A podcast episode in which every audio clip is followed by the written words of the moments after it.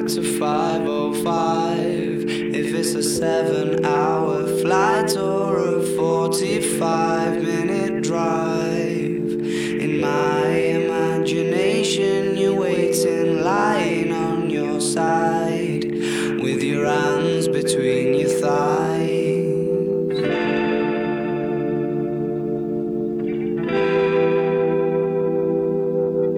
Stop and wait a sec.